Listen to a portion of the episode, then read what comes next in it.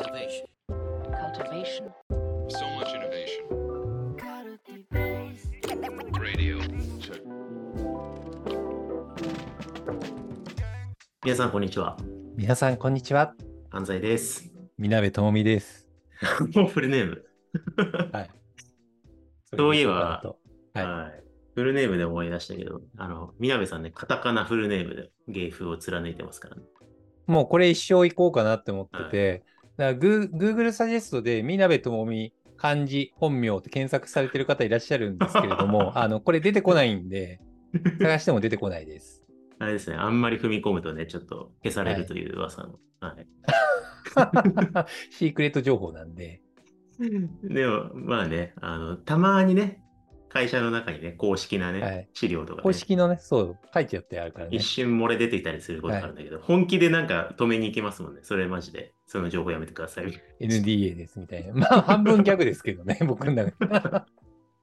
はい。というわけで、あの、探らないでください。皆さん、みなべさんの本名を。はいはい漢字表記をね。というわけで、えっと、今日は何を話しましょう？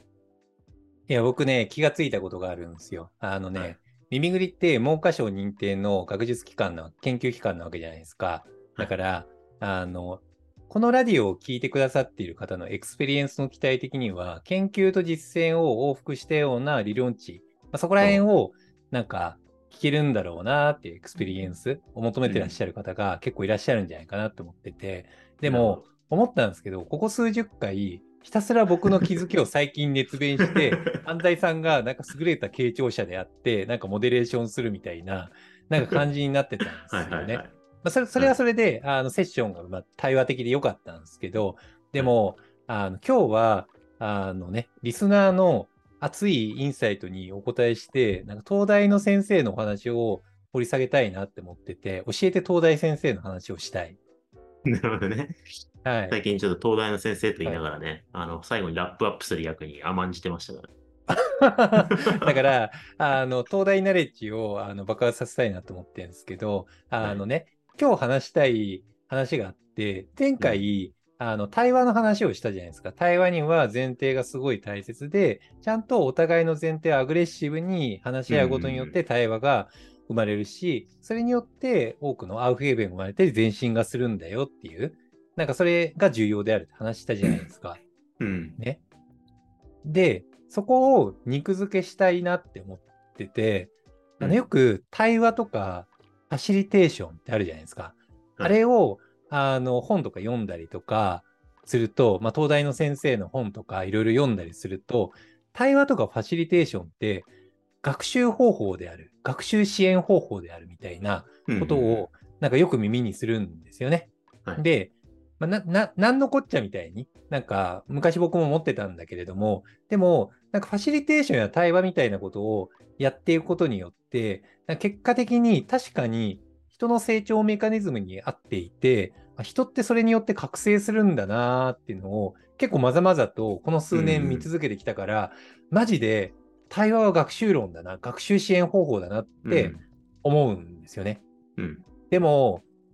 なんか、感覚的にはわかるんですよ。それを見てきたから。うん対話して成長した人とかたくさん見てきたから。うん。なんだけど、でも、なんか、アカデミック的に対話学習方法であるとそもそも何よみたいな。なんか僕の中でぐるぐるしちゃって、ちょっとそれを、あの、身近にいる、あの、なんだ、ウィウィキアンザイペディアに聞けたらいいなって思って、ちょっと、なるほど。対話、対話の前提にある学習ってそもそも何よっていう話をお伺いしたいです。なるほどです。はい。ありがとうございます。いや、これはあのーめちゃめちゃ難しい問題なんだよな。なんか、どいつかしらカルティベースラボのイベントで90分かけて、はい90分かけても終わるかなみたいな話ではあるんですけど、あ、よくやっちゃうやつだ。本当はラボで話すべき話なのに、ラディオで無料放出しちゃうみたいな感じのやつだよね。たまにやっちゃうよね、そうこれ。はい、うんはい。なんですけど、まあでも前提、その、めちゃその学習って何ですかって結構重要な問いで、これ学習ってすごい身近で辞書にも書いてあるし、子供の頃からね、まあ親し親しむ、親しむかどうかはさておき、まあ触れる言葉なんですけど、これ面白くて、大学生とかがちょうどいいんですけど、大学1年生とかに、あなたにとって学習とは何ですか？っていう質問をするして、私にとって学習とは〇〇である。なぜなら、ほにゃららだからだっていうフォーマットを埋めてもらうアンケートを書いてもらうと、めちゃくちゃ人によって回答ずれるんですよ。バラバラになるんですよね。えこれ結ー構、まあ、例えなきゃいけないんで、学習とは、なんか、水を溜め込むようなものだ。なぜなら、こう、知識を自分の中になんとかかんとか、とかって、そんな感じで、こう書く、んですけど、その心は、みたいな感じで書くんですけど、うん。結構そうすると、大学1年生ぐらいだと、なんか自分の脳内に何か知識を溜め込むようなメタファーを使う人が言っていたりとか、うんうん。なんかこう、机に向き合って一人で何か作業するのを書く人が多かったりとか、でも大学に入ってそれがちょっと揺さぶられてグループワークとかグループ課題とか増えてるから、なんかそのメタファーに他の人が登場するようになったりとか、結構一人一人違うことを書くんですよね。うんで、これ、学習観、学習観の観は、えっと、価値観の観か。うん価値観の観、観あの、ものの見方の観ですね。って言うんですけど、要は学習をどう捉えてるかっていうものの見方って結構人によってバラバラで、これ、大人になって30歳とか40歳になると、もう劇的にずれてるんですよね。なんか、えうん、なんかそれまでの、こう、なんだろう。まあ勉強めっちゃ嫌いだったけど、ベンチャーで活躍してる人とか死ぬほどいるじゃないですか。ー、あ、いらっしゃいます、いらっしゃいます。うん、で、なんか別に自分は、あの、勉強そんなしてなかったし、なんなら大学も出てないし、みたいな人って普通にベンチャーで活躍してるとかって全い然らっしゃいますし、はいあの、本とか全然読まないんですよね。年に1、そうそうそうそう2冊ですっていう人とかも全然いらっしゃいます。はい。だからもう、現場でゴリゴリに問題を解決ししてきたみたいな。うんで。そういう人とかって、なんか勉強嫌いだった経験から、学習っていう言葉は自分とかなり遠い言葉で、自分全然、あの、べ学習とかちょっと苦手なんですよねって言うけど、旗から見るとすごい勢いで学習してるみたいな人とかっているじゃないですか。いらっしゃいます、いらっしゃいます。はい。だからそれも学習観の違いで、自分が何を学習と捉えてるかっていうのが全然違うみたいなのが人によって結構あるんですよね。だからその時に、あそう、どうぞ。結構、テックベンチャーとかでいらっしゃるのが、あの、ミドルオーバーとかで、あの、それなりの年齢に行ってらっしゃるような方で、でも、あの、まあ、そそれくらいの年代の方って、まあ、ハードワークとか全然できなかったりとかするじゃないですか。うんだし、現場から微妙に離れてたりとかするんですよね。うんでも、なんか、本とかもめちゃくちゃ読んでるわけじゃないんだけど、なんか、ま、学ぶのが感覚的にめちゃくちゃうまいおじさんとかがいらっしゃったりとかして、結果的になんか、こう、若者以上にすごい、なんかこう、常にこう自分を問い直しながら、何かを学んで何かを成長し続けて、で、結果うん、すごい大活躍されてるみたいな人がいらっしゃったりするんですよね。うんうんうんうんうんうん。なんかいますよね。うんうん。あれ何なんだろう。そうですよね。うん。だだ逆にめっちゃ本読んで、本を読むことが悪い、いいとかっていうのはなくて、あくまで手段なんですけど、めっちゃ本も読んでるし、勉強会とかも参加してるし、なんかいろいろ研修も受けてるんだけど、なんか長い目で見たときになんかそんなに成長感覚が持ててないみたいなで悩んでる人とかも多分いると思うんですよねあ。そうですね。あの、、はいるなーって思います。い。今すごい失言しそうな顔した。そうすごいリスクを今感じたから、ちょっと、はい。すごい今コンプライアンスリスク感じる顔、顔が、もう あの YouTube で皆さん確認してください、今、いや南さんの顔。違う、ね、知らないうちにあの人を傷つけてしまう発言をしちゃうかもしれないと思って。もうなんかヒクヒクしてたもん。リスク、リスクでなんか顔がヒクヒクしてた。ちょっとね、はい、配慮の表れと思ってほしいです。はい。はい 僕もちょっとあの今危ない地雷だよなと思いながら喋ってたんですけど。まあでね、ちょっと話を戻すと、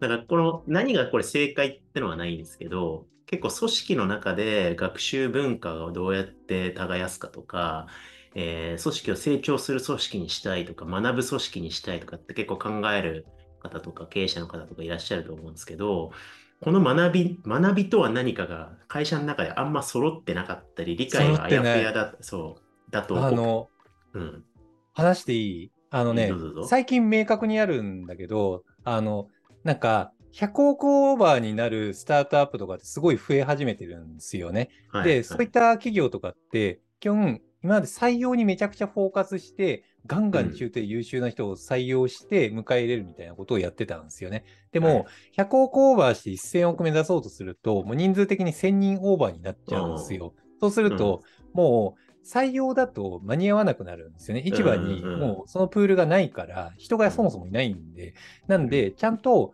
あの育成をしっかりしないといけないってみんな言うんすよね。みんな言うけど、育成のハウがなくって、結果的にやってることって、うーん、じゃあ、研修頑張って作ってみる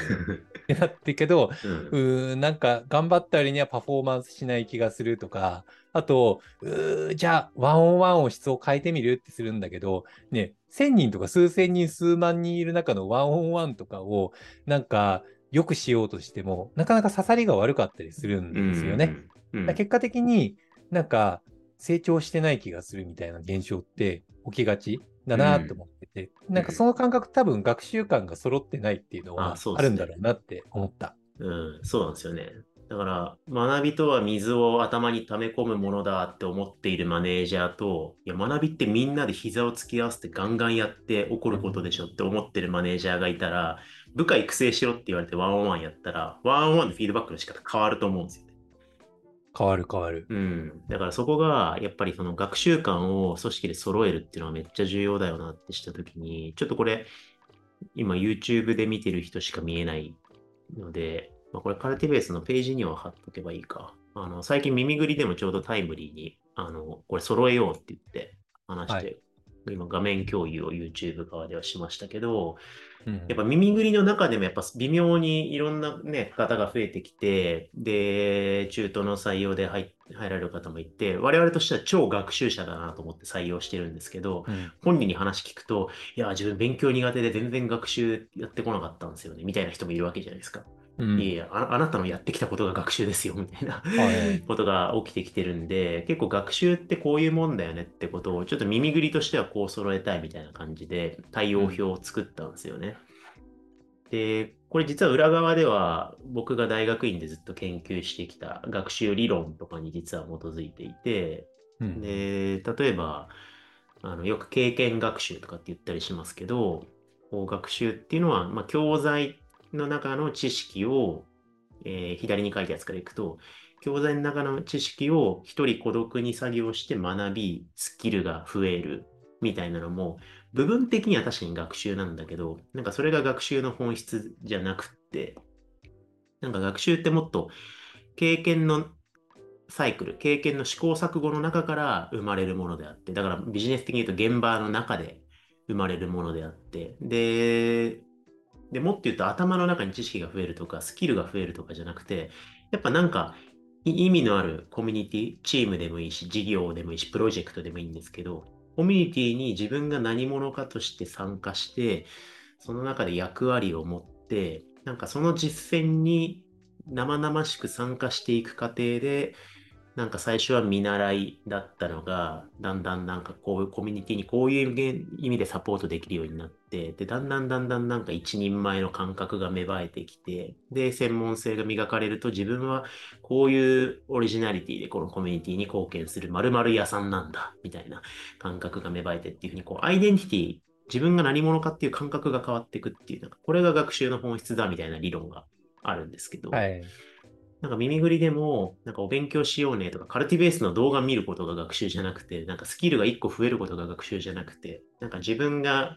耳ぐりっていう多様なコミュニティが入っている会社の中で何者かになっていく過程自体が学習なんだとかっていうふうに、こんな風にちょっと認識を切り替えようぜみたいな話をちょうどしたんですよね。これ、あの、自分の、こう、認識確認的に、うんこういう人いるよな、みたいな感じで話していい？なんか、はい。テック、テックベンチャーとかで、例えば、大学生時代とかに、こう、インプットとかめっちゃ追いかけてたりとかする。うんなんかノートとか見たりとか、なんか本とかめっちゃ読んでインプットして、で、起業しようとか、ベンチャーに参加しようみたいになった時に、だいたいアンラーンが発生するのが、やっぱり現場において重要なのって、まあ、とにかくまずアウトプットを出すことだったり、やりきることだったりする。でその経験の中で、なんか、みんなにフィードバックを受けたりとか、自分で試行錯誤して、暗黙知を貯めて、そうだったのか、みたいなことを繰り返すことによって、結果、なんか、母体験を成長が起きるな、みたいなのあるんだけど、うんうんうんなんかその経験から生じるってそんな感じ？あ、そうですね、そうですね。うなんかまさにそういう、はい。や、やってみて、で、フィードバックを受けたり、うで、ん。自分の前提を振り返って、うんリフレクションして、あ、なんかこういうことだったなって言って前提が書き換わって、はい。で、次の経験があってみたいに、なんかそのサイクルの中で経験の質が上がっていって、自分のメタ認知も深まっていって、自分の前提そのものがなんかアップデートされていくと、気づくと、あ、なんか自分は、なんかこのプロダクトを売る営業マンだって思ってたけど、クライアントのこういう課題をこうやって解決するコンサルタントなんだな、俺は、とかって認識が変わる。こういうふうにアイデンティティがそういういろんな試行錯誤の中で変わっていくってことが、まあ、人の学習とか発達の本質だ。その中でなんか営業、セールストークが3つだったのが4つに増えたとか、そういうのは確かに大事なんだけどし、そこ磨き込みべきなんだけど、本質じゃないみたいな、そういう認識ですね。なんかもう、もう一つ例え話してこういうのあるなと思ったんですけど、一人孤独な作業とかスキルの習得とか権威ある専門家を目指すっていう学習観じゃないよっていう話があるんだけど、これって、例えばソフトウェア開発とかのエンジニアリングとか、まあ、デザイナーとか、まあ、プロダクトマネージャーとかもそうなのかなって思うんだけど、結構一人で黙々と作業をして、いいアウトプットを作ってチームにガツンって出すっていう感じだと、なかなかパフォーマンスってソフトウェア開発ってチーム戦なので難しかったりとかしていって、でそれを、をどうすればいいのかっていう観点で、結構、あのスモールチームの、まあ、クロスファンクショナルチームとかが、あのソフトウェア開発の、まあ、主流だったりとかするんだけど、あれってよくできてるなって思ったのが、ある種、なんか10人くらいのエンジニアとかプロダクトマネージャーとか CS とかビジネスサイド、プロダクトマネージャー、デザイナーとかが、なんか混合にいろんな人がいる、なんかコミュニティみたいな感じになってるなって思ったんですよね。その中、で、なんか技術図があるんじゃなくって、その中で、コミュニティの中で自分の技術とかを問い直したり、対話をして、でその中で共に一緒になんか作り上げてユーザーに対して向き合いながら成果を出していくっていう、なんかその、の運動の中で 結果的に生まれてくるものによって、結果、なんか変容が生まれて、なんか自分って今までなんか技術作業的にインパクト出そうとしてたんだけど、そうか、ユーザーに対してこの技術を活用することによって成果を出すことができるのかって、アイデンティティが変容したり、専門性が拡張したりとかするなって思ってて、はいはいはいこ。れってなんかデザイナーがプロダクトマネージャーになるとかそういう話じゃなくって、なんかデザイナーがデザイナーのままで、さらにアップデートされて、はいはい。なんか肉厚になるみたいなはい感覚あるんだけど、うんうんうんなんかそういう、そうそういう感覚？あ、いや、もうまさにそうだと思いますね。なんかやっぱりはい専門性が大事っていうことは、あの、揺るがないと思うんですけど、なんかこの、やっぱ権威ある専門家を目指すんじゃなくて、絶えざる専門性を拡張しましょうってはっきり書いてるんですけど、これ結構まさに今の感覚に近くって、しょうがない、もう、もう一枚スライドを出してしまおう。だんだんセミナーみたいになってきてる。これ、これ出した方がわかりやすいな。これちょっと話込み入らないようにね、ざざっくり話そうと思うんですけど、ちょっとこれ画像、ポッドキャストだとあれなんで、あのカルティベースのページか YouTube で見てほしいんですけど、これどういう図を出してるかっていうと、要は、いいわゆる旧来の専門家像って、自分の専門家、なんかまあ資格を取るとか、まあ、えっと、なんか自分の、えーまあ、グラフィックデザインとかでもいいんですけど、なんかそういう何か専門性を獲得したら、旧来の専門家像って、個人的な専門家像って、その専門性の枠の中で解決可能な問題は自分に任せてください。うんそうじゃない問題は自分はやりませんっていう。まあ、これ分かりやすいですよね。弁護士さんで、こういうような、えっと、いざこざに強い弁護士ですと。家庭の問題なら私に任せてくださいっていう人は、なんか、企業のいざこざとかは対応しないじゃないですか。うんっていう感じで、この専門家像ってある意味大事なんですけど、潔くて大事なんですけど、そのまあ企業の場合とかベンチャー企業の場合で、なんかこう、不確実性が高いときって、目の前の問題が個人の専門家像の中に当てはめられるような小さい問題ってほぼなくって、うんなんかチームで不確実性に向き合いながら、いや、それは私の問題じゃないとかって言ってらんないじゃないですか。うんだからコミュニティ、チームでいろんな専門性を解き合わせながら、なんか集団で取り掛からないと解けない、こう、もやーっとした問題に対峙しなきゃいけなくって、で、やっぱそういう企業現場の中で育っていく人って、私の専門性これなんで、私の専門性これに基づいてこれやりますっていう人っていうよりかは、まず問題があって、このことに向き合って、ここに取り組むために自分の専門性を使いながらも、自分の専門性を時に関係ないこともやりながらも、全部ボールを拾いながらとにかくやるみたいな。うんで、それを隣の人と協力し、対話しながらやると。で、問題に向き合い合って不確実性が低減された頃になんか、はぁ、って振り返ると、なんか自分の枠自体がちょっと拡張されてるみたいな。なんかうんこのプロジェクト辛かったけど、なんか全然今までとちょっと違うことをやってしまって、なんか自分の専門性がちょっと広がったなとか、あるいは隣の人と一緒にやったことによって自分の専門性の見方が変わったなみたいな感じになって、うん対話とか、まあ、フィードバックとか、内省がかかることによって気づくと自分の専門性が拡張してるみたいな。なんかそういうことをやり続けた結果、学んでた、成長してたみたいなのが、なんかあるべきだよなっていう意味で。だからうん、マジでい今ので思ったなーって思ったのが、クロスファンクショナルチームでやっぱり職能越境したりすると、マジでいざこざとかが最初、慣れないうちって起きたりするんですよね。うんうんうんだからもう自分の領域はこれですっていうふううんうんに思っていて、でしかもそれを拡張せよっていうと、え、じゃあ、え、プロダクトマネージャーとか別にな職業をやれってこと？みたいに、なんかミスリーディングしが、しちゃいがちだなって思って、なんかそうじゃなくって、お互いの不確実性を解き合うように、ちゃんと前提の対話をしっかりしたことによって、結果的になんか、こう、不確実性を突破して、成果って生み出されるなって思っていて、うんうんアジャイルとか、なんかあそこら辺って学習論であるみたいなことを言ったりもするんだけど、なるほどな、そういう実践論だったんだっていうのを、なんか思ったんですけど、ここの理解で合ってる、ああ、そうだと思います。そうですね。まさに。なんかアジャイルの話とかちょっと前の、だいぶ前のラジオで話して、組織学習とアジャイルって実はうん通ずるんだって話しましたけど、まさにその話ですよね。だなんか、この今左に青くね、教材から学ぶ一人孤独な作業、スキル習得、権威ある専門家、あくまでインプット、あくまで個人の変化っていう古い学習観と僕が思ってるものを書きましたけど、うん。まあ、これはこれで大事にしてくれてもいいと思うんですけど、これを学習だって捉えちゃうと、やっぱ業務の外でお勉強する、資格を取る、うん。えー研修を受けるみたいに、業務っていうものと切り離されたところが学習だって捉えちゃうと、なんか本来人のなんか本質的な成長に近いような自分の前提がアンラーンされて自分が新しい自分に脱皮していってで他の人とそれを掛け合わせながらインパクトを出していくみたいなことこそが実は尊い学習なのになんか外で勉強して業務はなんかみんなで分業して頑張るみたいななんかすごくこここありきのチームみたいな感じに良くも悪くもなっちゃうと思うんですよね。うんだから実は集団がなんかこうお互いの前提をさらけ出してで自分の前提と相手の前提の違いの中で大きい問題に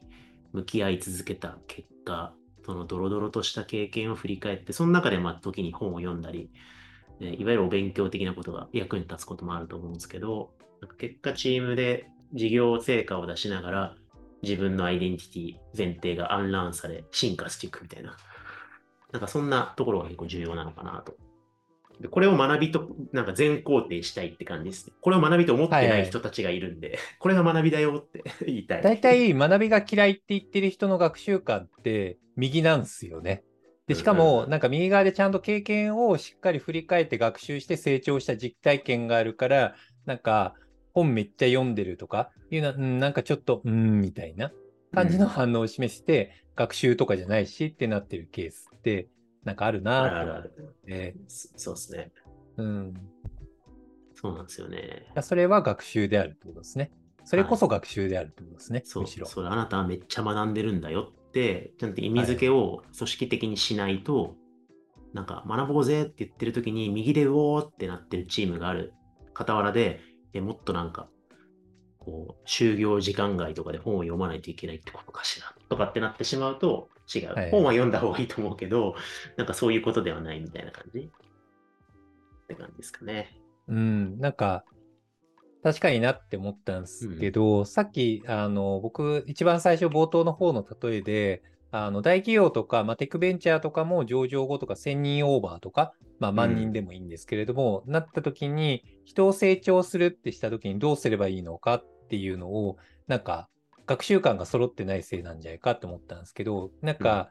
そこを乗り越えた経営層とか幹部層ってやっぱり右側の経験学習的なところでの成長体験がめちゃくちゃあるんですね。だからそれをなんかなんとなく暗黙的に理解してるんですよ。でも、ハウ的にはもう人材研修たくさんやるとかになっちゃいがちなのね。インプット型の詰め込み学習をするんだけど、でもハウがそれしかないんだけど、でもそれは学習観的に左の孤独な作業だから、ぶっちゃけちょっと聞かないと思ってるんだよなって会議的な中で、でもハウがそれしかないからやるしかないみたいになってるケースってあるなって思ってて、うんでね、でここでもうちょいあの東大の先生にあの、はい、たいなって、まだ話すんかいって感じ東大の先生の役目今終えたと思ってたから。はい、聞いていい？どうぞ今の結果的に、いろいろ例えば人材投資とか研修とかガンガンやる、やってきましたと。でも、成長しませんでしたと。結果的に人が。で、その結果、自分の過去を内省した結果、もう人は機械が作るものですって言語化されてるケースってめちゃくちゃ多いんですよね。はいはいうん、要はもう、機械を作って抜擢するしかない。ってなってるケースってあるんですね。うん。うん、だからそこにレバレッジをすごい効かせようとして、それはなんか僕もある意味で間違ってないと思うし、正しいと思うんだけど、でもさっきの先生の話をすると、なんかそこの経験を、機械を作るって学習観のなんかパーツの一つの重要要素なのかなと思って、実は機械を渡した後に何をどのようにあの学んでいくかっていうのが、実はさらに深掘りできるんだなって思ったんですね。それで集団のコミュニティの中へ、クロスファンクションの中へ、なんか対話することだったり、いろいろな、なんか、なんか重要なファクターがあって、機械を出すだけだと、なんかナチュラルボーンな人とかはいいんだけれども、なんかそうじゃないケースって、機械に潰されて、結果的に失敗してしまうっていうケース、ハードシングス的なケースってあるなって思ってて、うん、機械を渡した後に、どういう経験をして、つまりさっきなんですけど、対話がすごい重要なんだなって思ったんですけど、はい。うん、対話が機械の後にすげえ重要っていう認識で合ってる？そうね、これは ちょっと複雑ではありますけど。なんかそう、そうなんだろうなと思いつつ、なんかつながらない何かがあるんですけど。なんか、まあ、基本的になんかその会があって、その中で人は経験していくんで、ざっくり言うとその順番になると思うんですけど、なんかね、対話の出どころの場面が複層的なんだよな。なんか、はい ま極論、なんか経験ある機会、あるプロジェクト、自分にとってチャレンジャープロジェクトにアサインされます。で、その中で自分の専門性に、これまでの専門性にとらわれない試行錯誤的な経験をします。で、まあ、その過程で横にいるチームメンバーとかプロジェクトメンバーと対話的に問題にかい立ち向かいながら 自分一人はできない問題解決をして、で、結果自分の専門性も拡張して、自分の自身の意味付けが変わる。みたいなことがスムーズにいってれば、順調に人は成長していくと思うんですよね。だからその過程で、その、そこに隣にいる別のロールを持った別の専門家たちとの対話っていう意味では、そうなんだけども、なんか、それだけで人ってスムーズに育たないじゃないですか。なんかくすぶるじゃないですか。そうですね。はい、そうですね。うん。なんかやっぱ、一定、なんか似たようなプロジェクトにアサインされていって、で、マネージャーの期待としては、まだプロフェッショナルというにはスキルが75点ぐらいだから、せめて90点ぐらいまで引き上げるためにこういう性質の案件をこなしてほしいと思ってアサインされてるんだけど、うん、なんか本人がそう意味づけられなくて、なんかちょっと飽きてきてしまって、くすぶって新しいことができなくなって、はい、ちょっとなんかふてくされながら、えー、その案件をちょっと惰性的にこなすからずっと75点のまま、なんか100出せない。ああ、それ見たことあるわ。あのね、めっちゃ機械を作ろうってなって、機械を渡すあの経営会議とか部門会議とかやるんですよね。はい、で、若者を抜擢するんですよね。で、その後の半年後の会議でめっちゃくすぶる人が現れて、機械めちゃくちゃいいの渡したのに、なんで活かせないんだろう？みたいな。だからそういうのがあれなんじゃないかみたいな感じになってきたりとかするんですよね、大体。うんうんうんだったなんかすごい禁止感があるなって思ったんですけど。そうそうですよね。うんそう。だからそういうふうになんかやっぱ何かしらの場面で経験学習がくすぶるんですよね。なんか、はい。まあ、逆に、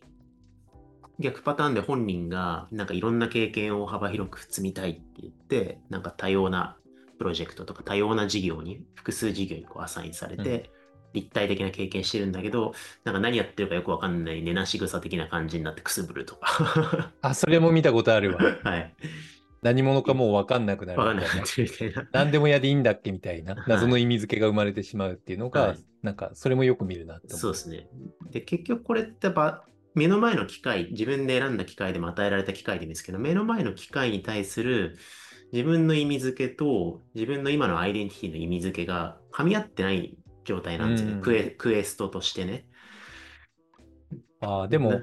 んそうだよね。新しい挑戦の機会、成長するために新しい挑戦の機会を渡されてるわけだから、基本は噛み合わないよね、きっとそれって。うん、あ、そうですね。だから、同じようなことやり続けるにしても、新しいことをどんどんやり続けるにしても、なんか自分の経験とし、機会としての意味付けがあって、だから今は自分のこの専門性を75から90に上げるために、今まで以上になんか全力を注いで取り組まなきゃいけない、ないと意味ないと思ってやるのか、い、や、またこういう案件かよと思うのとだいぶ違うじゃないですか。違いますね。うん、でそういうなんかそのけ自分がどういうアイデンティティを持ってこの機械をどういう意味付けで捉えてるかってすごいブラックボックスなんでうんやっぱ当人もくすぶってる当人もその前提をちゃんとマネージャーだったり他のチームにメンバーに共有するべきだし多分マネージャーだったりアサインする人とのコミュニケーションの中でそこの見えない暗黙の期待値だったりとか、その当人が今どういう意味付けでこの機会を受け取っちゃってるのかみたいなことを対話しないと多分この経験学習と支援のサイクルが回んないんですよね。はい。だからその場面でもやっぱ対話が重要っていうのが出てくるなと思うんで、な結局経経験って意味付けがかなり重要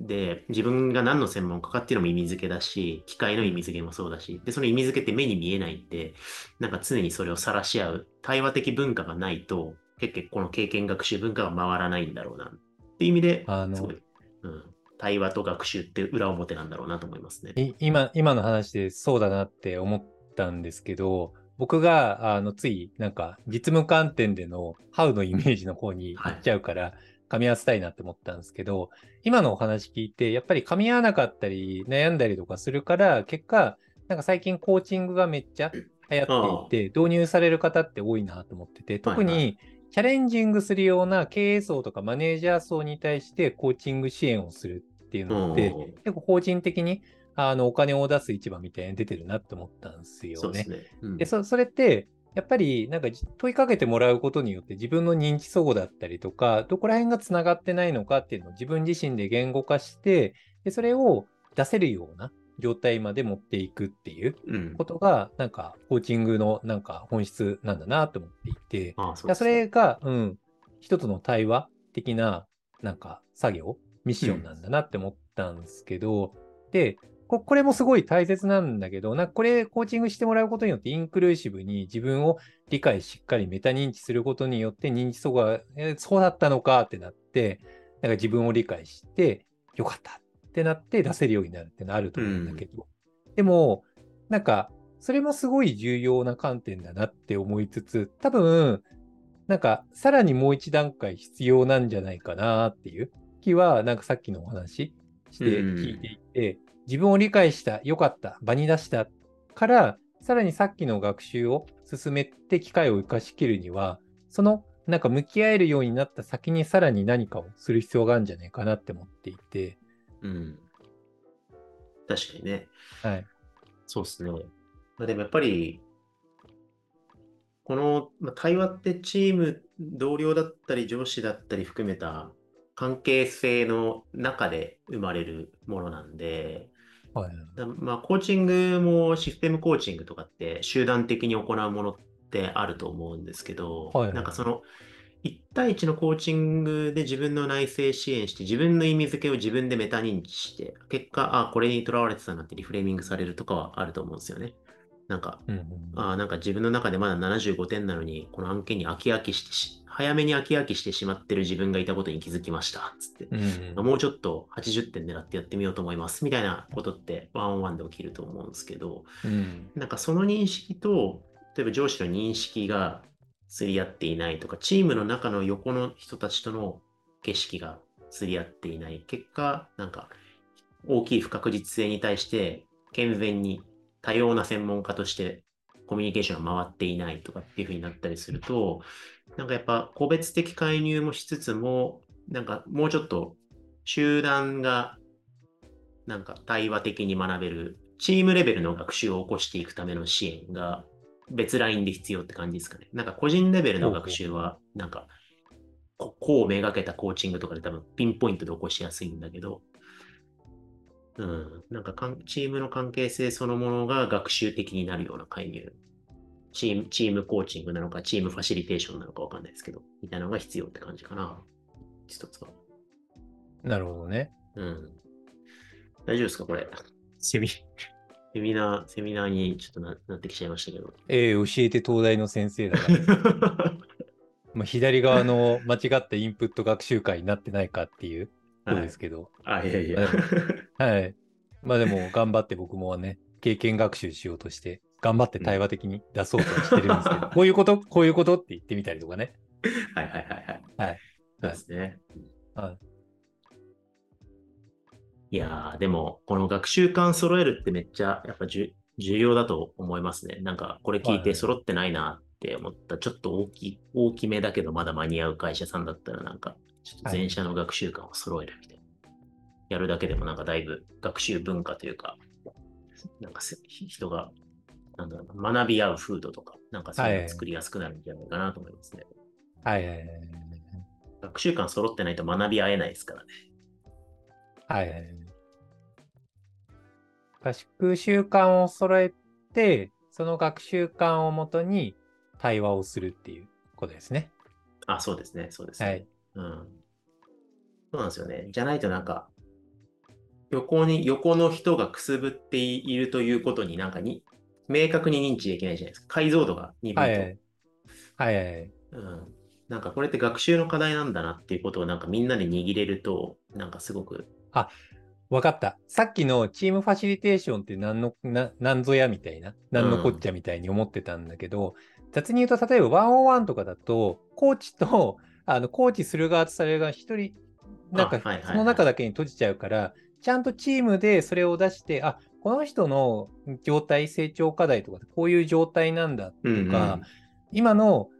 この人75点目指してるけど、90点目指そうとしてるんだっていうことをお互いに理解しながら、チームでそれを出せるように、ちゃんと認識を揃えて、それを大前提にしながら、互いに対話をアグレッシブにできるような状態にしていきましょうっていう、うん。そのなんか個人の成長課題とか、学習感を含めて、ちゃんと前提として、あの情報非対称性をなくすっていうことあが重要だから、うん。それをベースにすると、あのそれぞれの前提をガスガスぶつけ合って成長することが結果できるよっていうことですね。はいはい。いや、まさにそうだと思います。やっぱコーチング、外部のコーチの人にコーチングされて、自分でまず自分の見えてない前提とか、とらわれにとかこだわりに気づくっていうのは出発点として重要なんだけど、それをそうですね、うんまさにチームで相互理解している状態になるとはいはいはい、相互に学習支援状態が作れるっていう感じですね。確かにな、あの、見たことある、あの、クロスファンクショナルスモールチームとかで、なんか、ある種、めっちゃ開発速度の速いチームとかっていたりするんですよね。そういうチームは崩さない方がいいって言われたりとするんだけど、そういうチームってめっちゃ学んでるんですよね。はいはいはい。なんか学び合って、もう実践をお互いにしながら成長コミット相互にし合い、さらにユーザーを見据えて、そこの価値最大化にできるにはどうすればいいかっていうお互いに知恵を振り絞り合いながら、対話を常にしてやってるんですよね。そこはもうんうグリップができてるっていううんことがあって、だから、うんなんかそこをばらけさせると、その状態を作るのにめちゃくちゃ時間がさらにかかっちゃったりとかするから、なんで、まあ、基本はできる限りばらさない方がいいみたいなこと言ったりするんだけど、そういうことかっていうのはすごい理解しましたああね。、確かにね、そうですね。うんうん。はい。というわけで、なるほどなちょっとだいぶ長くなってしまいましたけれども、ちょっとでもやっぱ学習は我々、ね、カルティベース耳ぐりとしてのクリエイティブカルティベーションモデルっていうあの樹木のモデル。あれはまさにその学習の力で人とチーム、人とチームが学ぶ、変化していく、主体的に学んでいくっていう力で組織を変えていくモデルっていうふうに今位置づけてるんで、なんかこの学習って一体何なのかっていうそもそもの部分は、なんかちょっとどっかで体系的にまとめたいですね。なるほどね。だから、その学ぶ組織にちゃんとカルチャーもそうだし、お互いの対話スキルもそうだし、そういうのを身につけ合って前提が揃った結果、3年5年経ったら人がそれぞれ成長するようなうん状態うんになってるよっていうことなんですね。それをみんな目指したいんだな。はい。なるほど、なるほど。理想はね、この学習観とね、評価制度が噛み合ってるといいんですけど。噛み合わせましょう、それはね。はい、はいそうですね。はい。はいとというわけで、